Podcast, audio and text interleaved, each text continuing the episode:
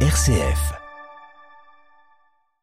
Résurgence des violences à Kirkouk en Irak, la ville multiethnique et multiconfessionnelle du nord du pays connaît ces derniers jours des affrontements meurtriers entre ces trois communautés turkmènes, arabes et kurdes.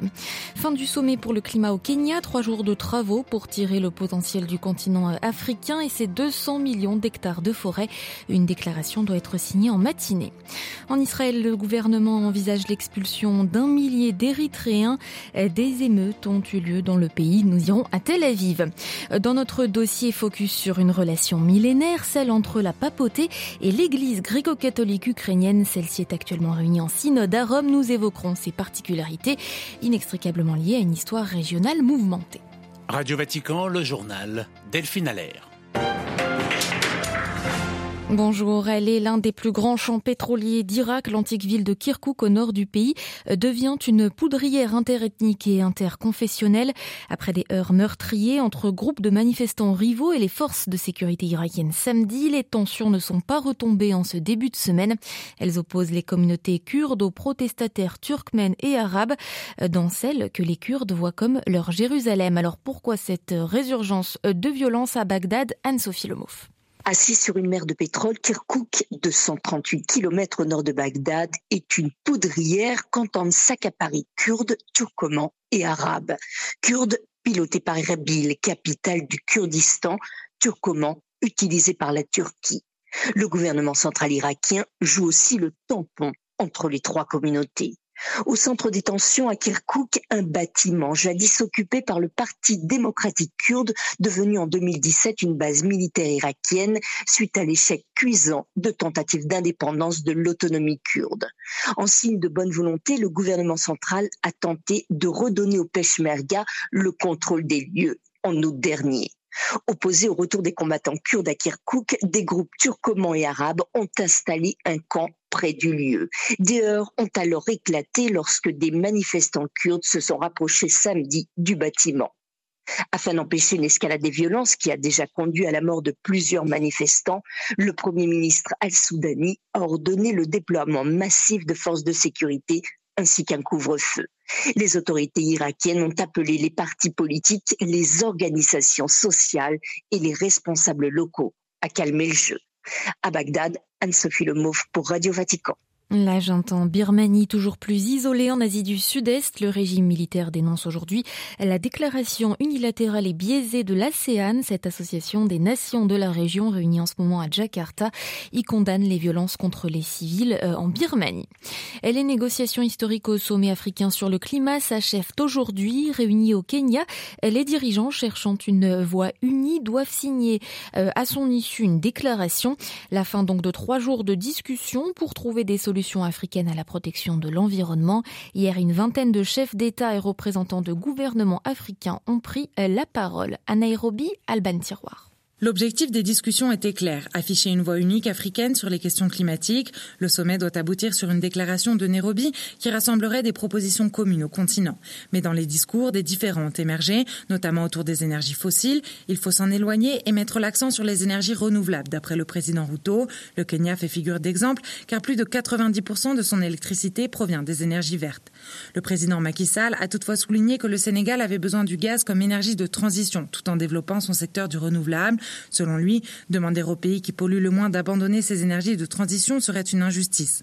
Face aux difficultés d'obtenir des financements, les leaders politiques ont aussi mis en avant leurs atouts. Les chefs d'État des Comores et de Djibouti ont ainsi insisté sur le besoin de protéger les océans.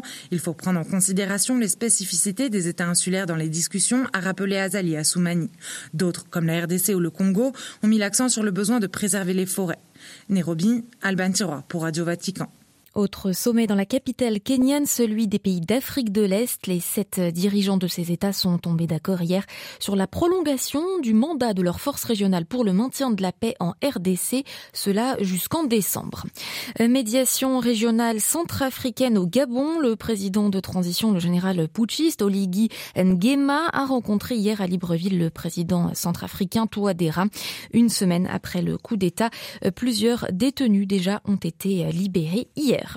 Nouvelle attaque au Burkina Faso. Des djihadistes présumés ont fait 53 morts dans le nord du pays. Des militaires et des supplétifs ont été tués, annonce hier de l'état-major burkinabé. C'est un nombre record de migrants candidats à rejoindre les États-Unis. Le Honduras, pays de transit, a communiqué 248 000 traversées en 2023. Selon la Commission hondurienne des droits humains, 100 000 d'entre eux sont vénézuéliens. Échéance électorale en Amérique centrale, les primaires du camp présidentiel s'achèvent aujourd'hui au Mexique. Deux candidates en tête d'affiche. L'ancienne maire de Mexico, la capitale, Claudia Scheinbaum, pourrait affronter la sénatrice de droite Xochitl Gavez. La campagne présidentielle sera officiellement lancée ces prochains jours. Israël mise en garde par l'ONU contre une expulsion massive des demandeurs d'asile érythréens. C'est envisagé par le gouvernement de l'État hébreu. Après de graves violences à Tel Aviv entre ressortissants de la communauté, Benjamin Netanyahou promet des mesures fortes. À Tel Aviv, Ariane Ménage. Pour le Premier ministre israélien, les événements ont franchi une ligne rouge. Il charge donc le gouvernement d'établir un plan pour expulser du pays les Érythréens qui ont pris part aux affrontements. Certains ministres vont plus loin. Ils demandent l'expulsion de tous les demandeurs d'asile, un durcissement des règles de détention ou encore des restrictions pour accéder à leur salaire. Le gouvernement, rapporte la presse israélienne, envisagerait ainsi de négocier avec des pays tiers afin d'expulser ces réfugiés. Plus d'une cinquantaine de ressortissants érythréens sont détenus dans une prison du centre du pays. Ils y ont été incarcérés sans procès. Ces violences avaient éclaté lors d'un événement organisé par l'ambassade érythréenne entre partisans et opposants au régime. Elles ont fait plus de 170 blessés parmi les manifestants, dont certains à balles réelles, et une cinquantaine dans les rangs de la police israélienne. Un bilan alarmant pour l'ONU qui a demandé l'ouverture d'une enquête. À Tel Aviv, Ariane Ménage pour Radio Vatican. Elle rejoint le Guatemala, le Honduras, le Kosovo et les États-Unis. La Papouasie, Nouvelle-Guinée devient l'un des rares pays à disposer à présent d'une ambassade à Jérusalem et non à Tel Aviv. L'ouverture de cette chancellerie s'est tenue hier en présence du Premier ministre israélien Benjamin Netanyahou. En pleine semaine de rentrée scolaire, c'est un scandale qui éclabousse le Royaume-Uni.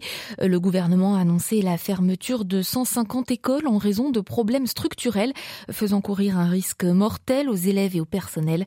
En cause, un matériau de construction utilisé des années 1950 aux années 90, euh, du béton armé cellulaire autoclave. Les explications à Londres de Jean Jaffré. Les parents qui rentraient de vacances et les enseignants sont furieux. Le gouvernement a annoncé la fermeture de 150 écoles quelques jours avant la rentrée. Les élèves concernés suivront une partie des cours en distanciel à condition que les responsables d'établissement puissent trouver des locaux ou installer des préfabriqués dans les cours. La ministre Gillian Keegan, voulant rassurer le public, affirme que 5% seulement du parc immobilier sera affecté. Or, la détection des risques d'effondrement des blocs utilisés pour les toitures nécessite une visite d'experts. Plus de 7000 écoles n'ont toujours pas été inspectées, d'après le Daily Mirror. En outre, ce type de béton armé, dont l'intégrité structurelle est limitée à 30 ans, a aussi été utilisé pour les tribunaux et 41 hôpitaux. Le chef de l'opposition travailliste, Keir Starmer, accuse le Premier ministre de mener une politique à courte vue, mettant des vies en danger et pour finir coûtant beaucoup plus cher. Londres, Jean Jaffré, Radio Vatican. Au Royaume-Uni et dans toute l'Union européenne, au moins 895 000 personnes sont sans domicile fixe.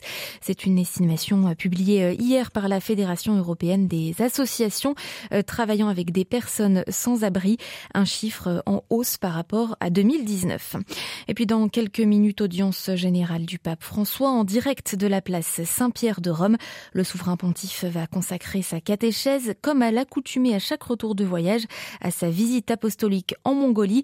Une audience générale à suivre en direct dès 8h55 sur vaticannews.va.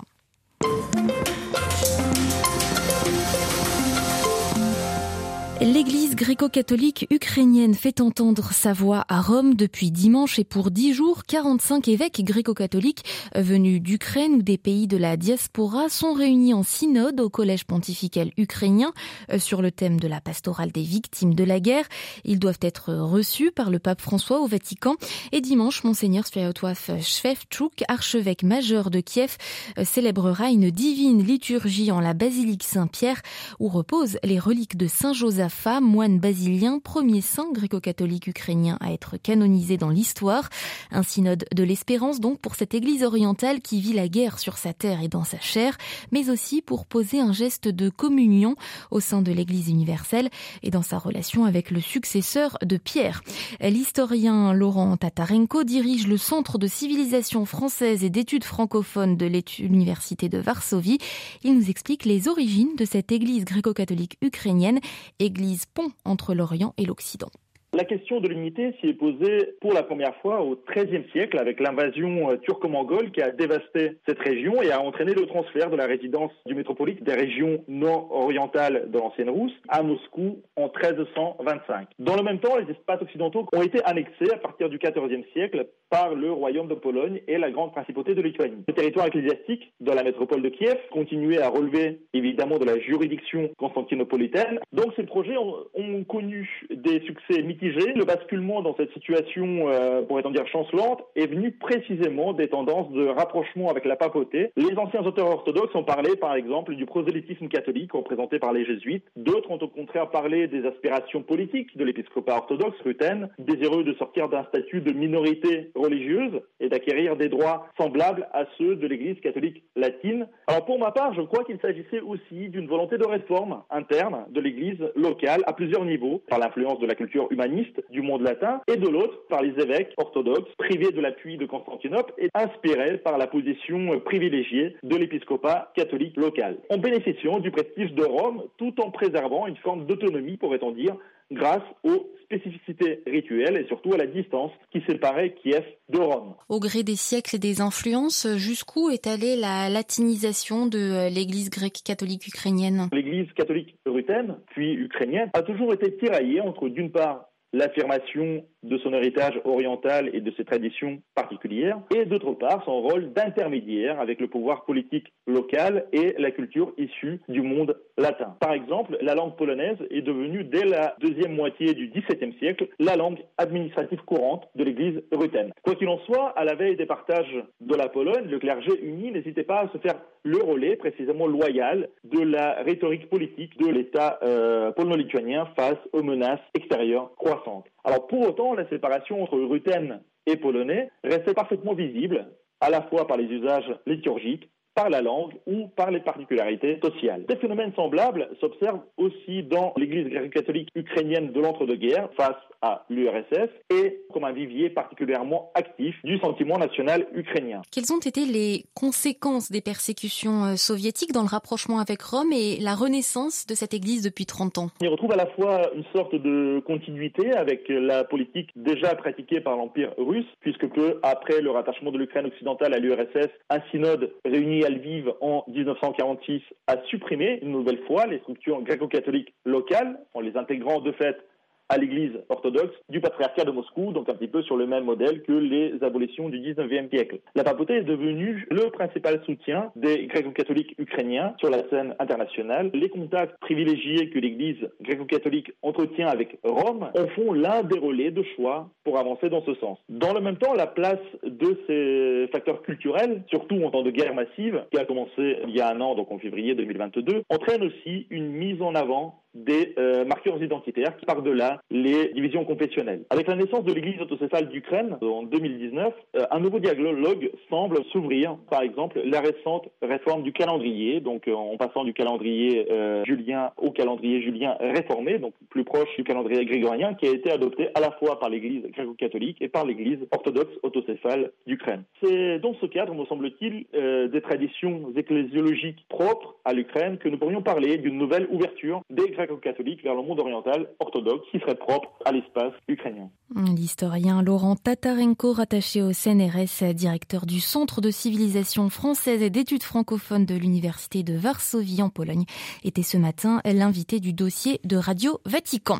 L'Ukraine où le président Volodymyr Zelensky s'est rendu hier sur la ligne de front près de Bakhmut dans l'est du pays pour rendre visite à des brigades et l'Ukraine où dans la région d'Odessa, cette fois plus au sud, une personne a été tuée ce matin par une attaque de drones russes.